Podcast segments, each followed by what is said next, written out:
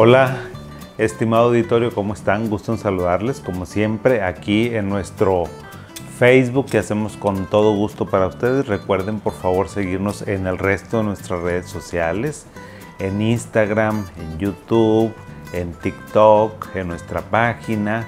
Por favor, timbren la campanita cuando se metan a nuestro canal para que les puedan llegar todas las notificaciones cuando estemos cargando información eh, relevante relacionada con la salud mental y también es muy importante la interacción que podamos estar teniendo. Eh, una vez al mes hacemos un programa donde, bueno, sacamos algunas preguntas, las más importantes, y luego les vamos dando contexto en uno de nuestros lives y como quiera, siempre estoy al pendiente de mis redes sociales y trato de responderles a todos en la menor brevedad de tiempo posible, así que ahí nos puedan encontrar. Vamos a, hacer nuestro programa del día de hoy precisamente con las preguntas que ustedes generosamente nos envían. Y tengo la primera, vamos a arrancarnos. Nos dicen en relación a la esquizofrenia si se puede suspender bruscamente la toma de un fármaco antipsicótico. La respuesta es que no. Ningún antipsicótico hablemos de aloperidol, de olanzapina, de aripiprazol, de risperidona, del que ustedes gusten. El antipsicótico que esté tomando alguna persona no se puede suspender bruscamente porque ¿sabes qué va a pasar? Lo suspendes y vas a decir, no me hace falta, estoy perfecto, estoy perfecta, mira, no me he descompensado, no tengo ningún problema. Sí, pero eso te va a durar más o menos unas seis semanas, unos dos meses, seis, ocho semanas, porque tu cuerpo pues está impregnado de medicamento, entonces vas a tener ahí pequeña proporción. Imagínense ustedes que tienen un depósito de medicamento y bueno, pues se va disminuyendo hasta que ya no tenemos y son cuando empiezan los síntomas de psicosis nuevamente. Así que no es recomendable bajo ninguna circunstancia que se suspenda bruscamente un medicamento, al menos que lo hagas con indicación médica y bajo vigilancia, por supuesto. Luego, les platico un caso. Tengo una amiga que se divorció hace 15 años, que perdió primero a su padre y después de unos años a su madre. Cayó en una depresión, pues y con tantas pérdidas, pues puede caer en una depresión. Luego se sintió mejor porque empezó una relación de casi seis años. Después se terminó la relación, ha ido con varios psicólogos y le dicen que está llevando varios duelos como el divorcio, el fallecimiento de sus padres y su última relación de pareja. Siguen pasando los años y va con diferentes especialistas y no sale de esa depresión.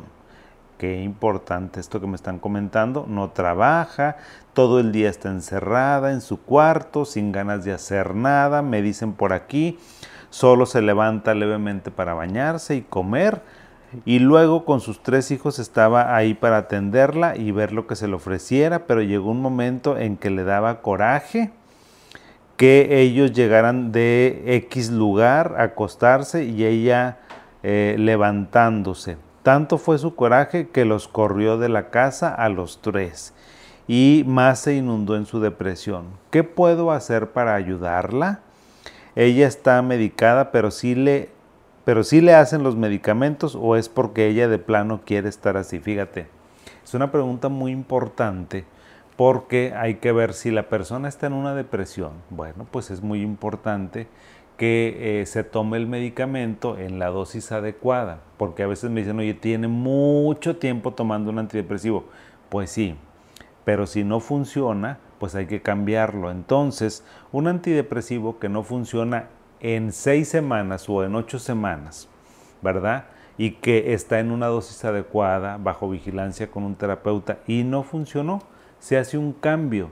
Y se hace un cambio generalmente a una familia de antidepresivos diferentes, porque tenemos dentro de la familia de antidepresivos pues están los inhibidores selectivos de la recaptura de serotonina, están los tricíclicos, están los inhibidores selectivos de recaptura de serotonina y adrenalina, los de dopamina, entonces tenemos muchos antidepresivos. Hay que hacer un cambio y un ajuste importante. De tal forma que dar un medicamento, no se imaginen que es enchilame otro, o sea, vas con un doctor, con un médico general, te da floxetina y tú dices, no, pues ya estoy medicado, medicada para la depresión y ya se me va a acabar. No, o sea, se necesita un seguimiento riguroso para ver si el medicamento es el ideal, si la dosis es ideal y si el tiempo es el ideal para ti. Si no, hay que cambiarlo.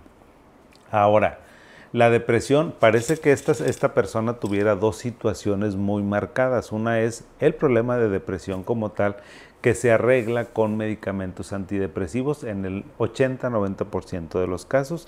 Hay un 10% de depresión que se hace resistente al tratamiento. Yo creo que deberíamos de hablar uno de los live de eso, de depresión resistente a tratamiento, para que podamos entender por qué una proporción muy pequeñita de pacientes no sale adelante. Y la otra cosa que yo estoy viendo aquí tal vez sea un problema de carácter en su personalidad.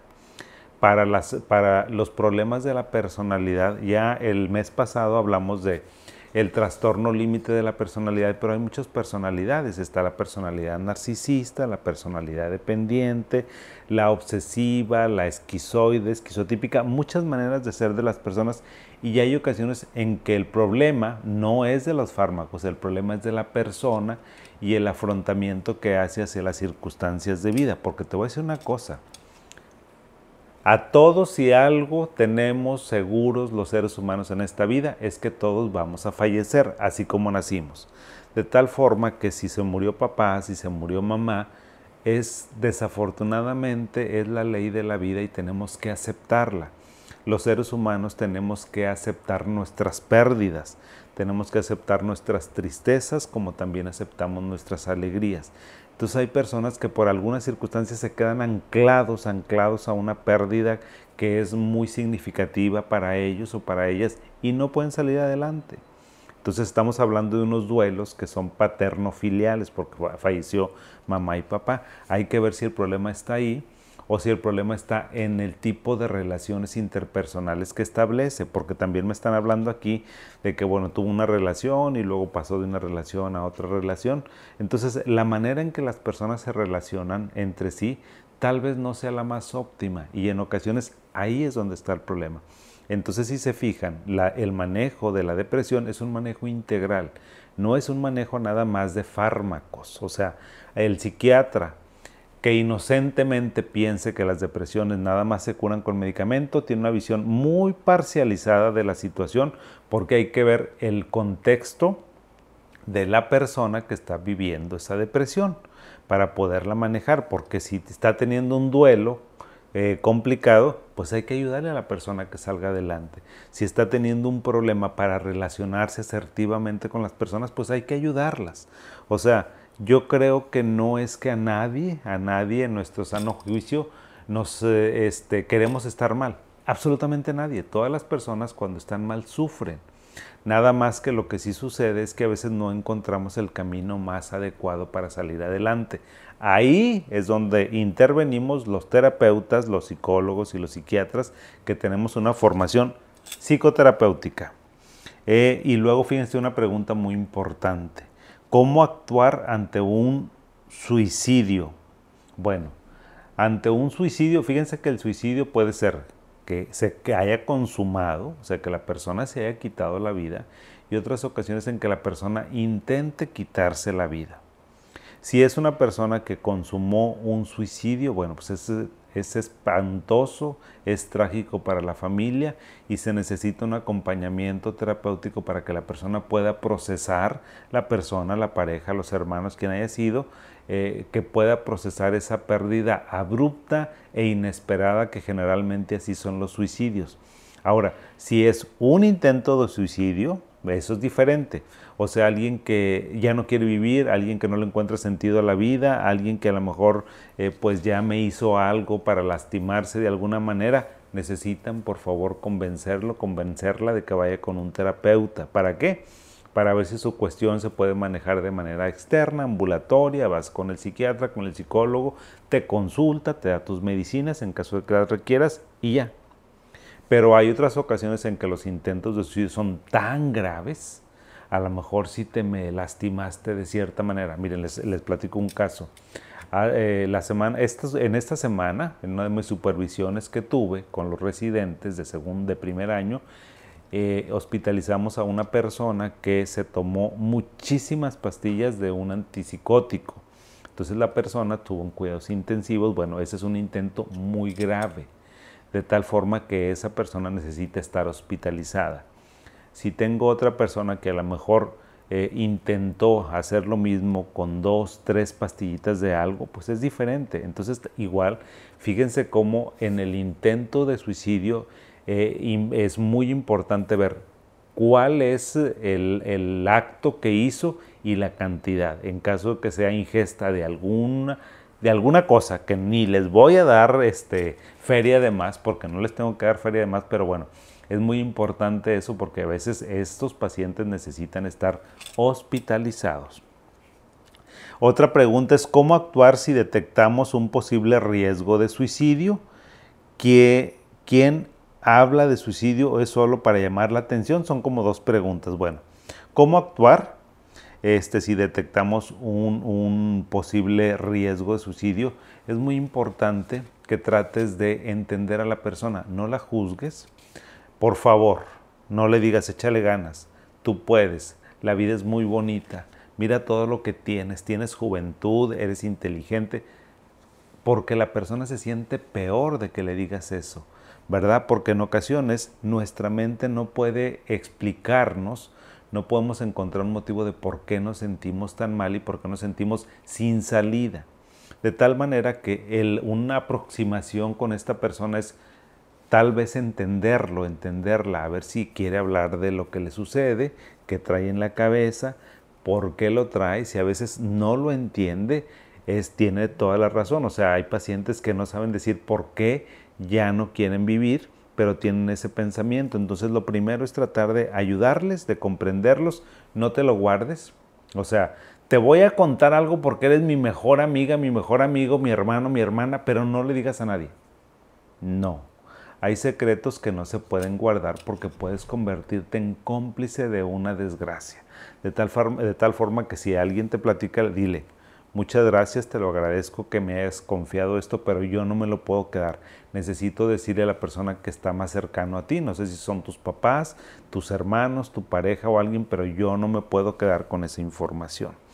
Este, dice, quien habla de suicidio ¿Es solamente para llamar la atención? Por supuesto que no. O sea, hay, hay personas que sí, hay unas personas, no, es que yo no diría que es para llamar la atención, yo diría que es en un contexto de un padecimiento de desórdenes de la personalidad generalmente. O sea, Tal vez son personas que tengan una vida muy atribulada, muy difícil, que no encuentran cómo ordenar su circunstancia y su situación que les está tocando vivir. A veces es eso, no es como que quieran llamar la atención.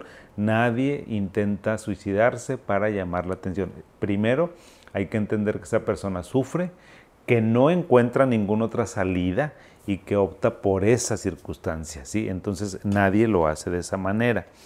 Dice, ¿cómo diferenciar una depresión de una racha de moral baja? Qué bonita pregunta, ¿verdad? Oye, si te corrieron del trabajo, si perdiste la chamba en pleno diciembre, en pleno pandemia, tienes 30, 35 años, 40 años, pues vamos a tener la moral baja. O sea, los seres humanos, fíjate, los seres humanos necesitamos aceptar que tenemos debilidades, que tenemos fortalezas, que a veces nos sentimos Juan Camaney y otras veces nos vamos a sentir down. Y se vale necesita uno como darse permiso de experimentar todas las emociones, coraje, ira, resentimiento, alegría, tristeza, toda la paleta de sentimientos que quieras es válido. O sea, no te los desacredites y no te descalifiques.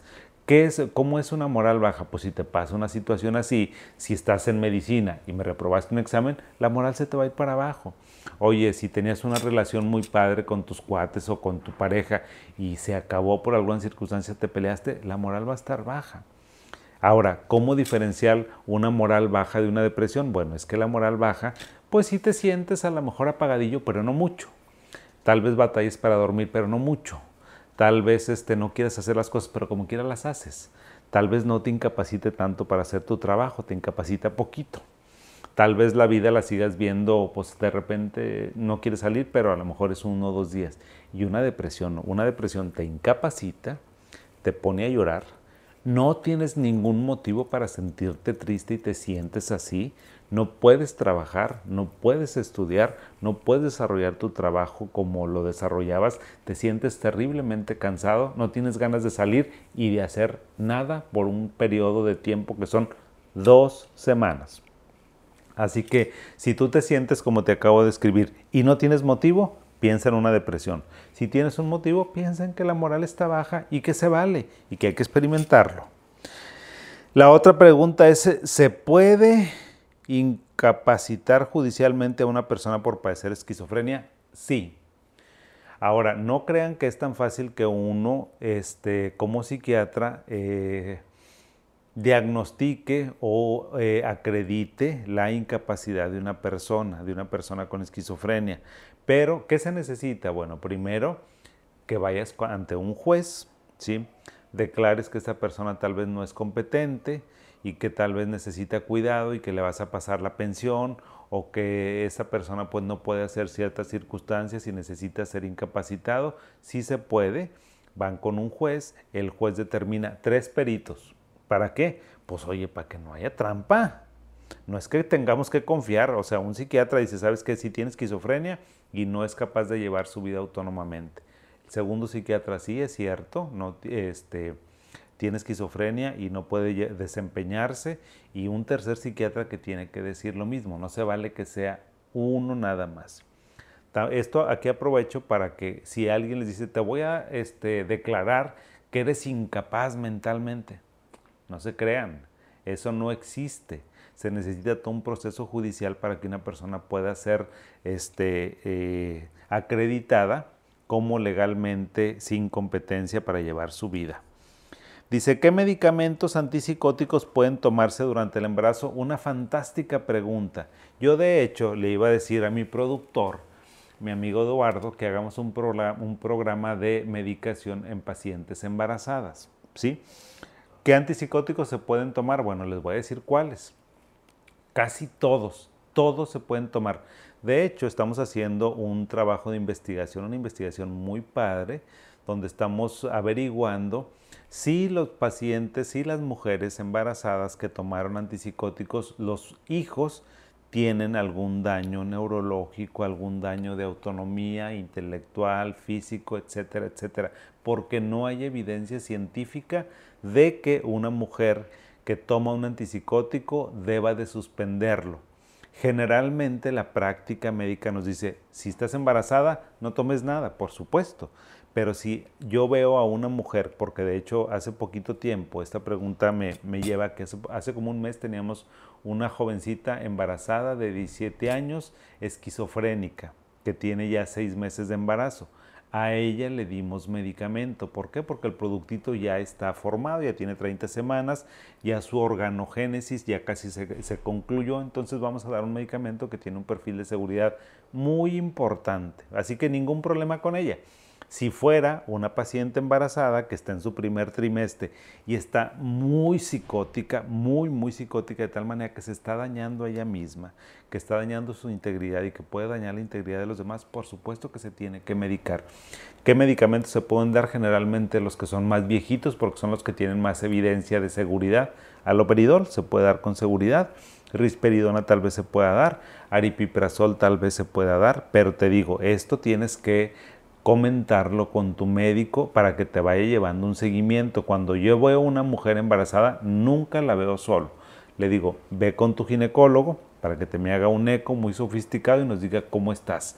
Y luego te voy a ir siguiendo. O sea, vas a venir conmigo para medicarte, pero tienes que ir con tu ginecólogo y a lo mejor con alguna persona más eh, sofisticada para que nos diga cómo va tu producto, cómo va tu embarazo y que todo va perfecto. Entonces todos tienen que eh, tal vez medicarse. Otra pregunta es, ¿qué puedo hacer si convivo con una persona deprimida? Amigo, amiga, mira, primero debes de informarte, o sea, ¿qué puedes hacer? Informarte mucho sobre la depresión para que le puedas ayudar a la persona. Cuando alguien, una pareja, alguien que está con una persona deprimida, se informa, entiendes bastante, ¿sí? Si estás aquí en Monterrey o estás casi en todas las ciudades, hay grupos de apoyo. Aquí está Ingenium, que es una asociación, es una ABP, y dan cursos para diferentes enfermedades eh, psiquiátricas, entre ellas la depresión. Seguramente vas a encontrar mucha información. Infórmate para que puedas entender de qué se trata la depresión y que le puedas ayudar a él o a ella. ¿Cómo? Llevándola con un psicólogo o con un psiquiatra para que le des medicamentos, para que le ayudes, para que le ayudes. O sea, recuerda, una persona con depresión es una enfermedad como cualquier otra y por favor, lo mejor que tú puedes hacer es que te informes y me la lleves con el psiquiatra o me la lleves con el psicólogo. Eso es lo mejor que tú puedes hacer. ¿Sí? ¿Para qué? Pues para que no estés en un círculo vicioso, en un bucle donde, oye, pues no te ayudo, o sea, yo me siento mal también con eso. Entonces, a veces cuando nada más están ellos solos con la depresión, pues es muy complicado. Eh, otra pregunta es, ¿qué medicamentos antipsicóticos pueden tomarse durante la lactancia? Bueno, pues eh, casi esta pregunta, la lactancia y el embarazo van muy juntas. ¿Qué se puede tomar? O sea, puedes tomar, si es que lo requieres, o sea, si tu condición médica se requiere, bueno, pues se tiene que dar aloperidol como te había dicho, pero aquí, aquí sí la recomendación muy importante es que tal vez el niño, cuando tenemos una mujer que tiene psicosis de cualquier naturaleza y necesitamos darle medicamentos y ya este, tiene a su bebé, lo mejor es que se le dé fórmula. ¿Para qué? Para no exponer innecesariamente al bebé. Si tenemos fórmulas que son muy sofisticadas y le caen bien al productito, ya le caen bien al bebé, la tolera muy bien, la digiere, su crecimiento está perfecto, pues mejor que le siga con fórmula en lugar de que la señora le esté dando este, a lo mejor pecho, porque no ahí sí no es lo más recomendable. Tengo una última, un último comentario, yo creo que es comentario pregunta. Me dicen, tengo una tía que desde joven a ella y su hijo mis papás le dieron todo, qué fuerte. Cuando fallecen mis padres les eh, dejan todo, la casa, el negocio, el carro, etcétera, etcétera. Pasan los años y dejó morir todo. No, hombre, esta es una historia, pero bien frecuente. Hasta vivir en suciedad, sin ánimos de vivir, solo sacar dinero del negocio para comprar una marucha, o sea, una sopa, o sea, no tenían, se acabaron todo por lo que yo entiendo aquí. Este, solo bañarse para ir a la iglesia, es testigo de Jehová, de una religión, este, sin ánimo, no tiene ánimos de nada, que le da lo mismo cualquier cosa, dice que ella no busca un trabajo porque está cansada, solo espera que los hermanos le den dinero y el negocio que le dejaron mis padres lo llevó a la ruina, tanto ella y su hijo. Pues es una historia bien frecuente. A veces los papás, en nuestro infinito amor por nuestros hijos, les damos absolutamente todo. Por favor, papás. A ver, escuchen esta historia que alguien nos compartió. Esto es bien frecuente. A los hijos ni todo el amor, ni todo el dinero. No le des el pescado en la boca a tu huerco. Enséñalo a pescar, porque le puedes dar todos los pescados y dejarle en el congelador, para que cuando se le acaben los que están frescos, pues que agarre de ahí. ¿Y sabes qué va a pasar? Se lo va a echar. Y después de que se lo eche, ¿sabes qué va, a qué va a andar haciendo esa persona? Estar explotando a sus hermanos, a sus tíos, a sus tías, porque no sabe trabajar, porque nunca supo organizar. Entonces, no hay que darle todo a los hijos porque los echamos a perder. Eso es un consejo súper, súper importante, porque si no, van a ver las consecuencias tan negativas y creo que todos muy cerquita de nosotros decimos, ah, sí, fulanito es así, ah, sí, fulanito es así, donde mi mamá, mi papá lo sobreprotegió, mi tío, este, sabes que un amigo es bien chiflado, y en la ruina, dando lástimas, una lástima social porque no lo enseñaste a ser autónomo, a ser independiente, a forjarle su carácter y su espíritu y que las personas pueden salir adelante con sus propios recursos. Bueno, pues ahí tenemos nuestras preguntas. Gracias, de corazón les agradezco que ustedes me escriban. El siguiente, ya saben, sigan eh, subiendo sus preguntas por cualquiera de nuestras plataformas, de nuestras redes sociales, para que el siguiente mes de enero del 2022, que rápido, pues hagamos otro programa así, que a mí me da mucho gusto interactuar con ustedes de esta manera. Les mando un abrazo y nos vemos el siguiente miércoles, recuerden, en punto de las 10 y media de la mañana. Bonito día para todos.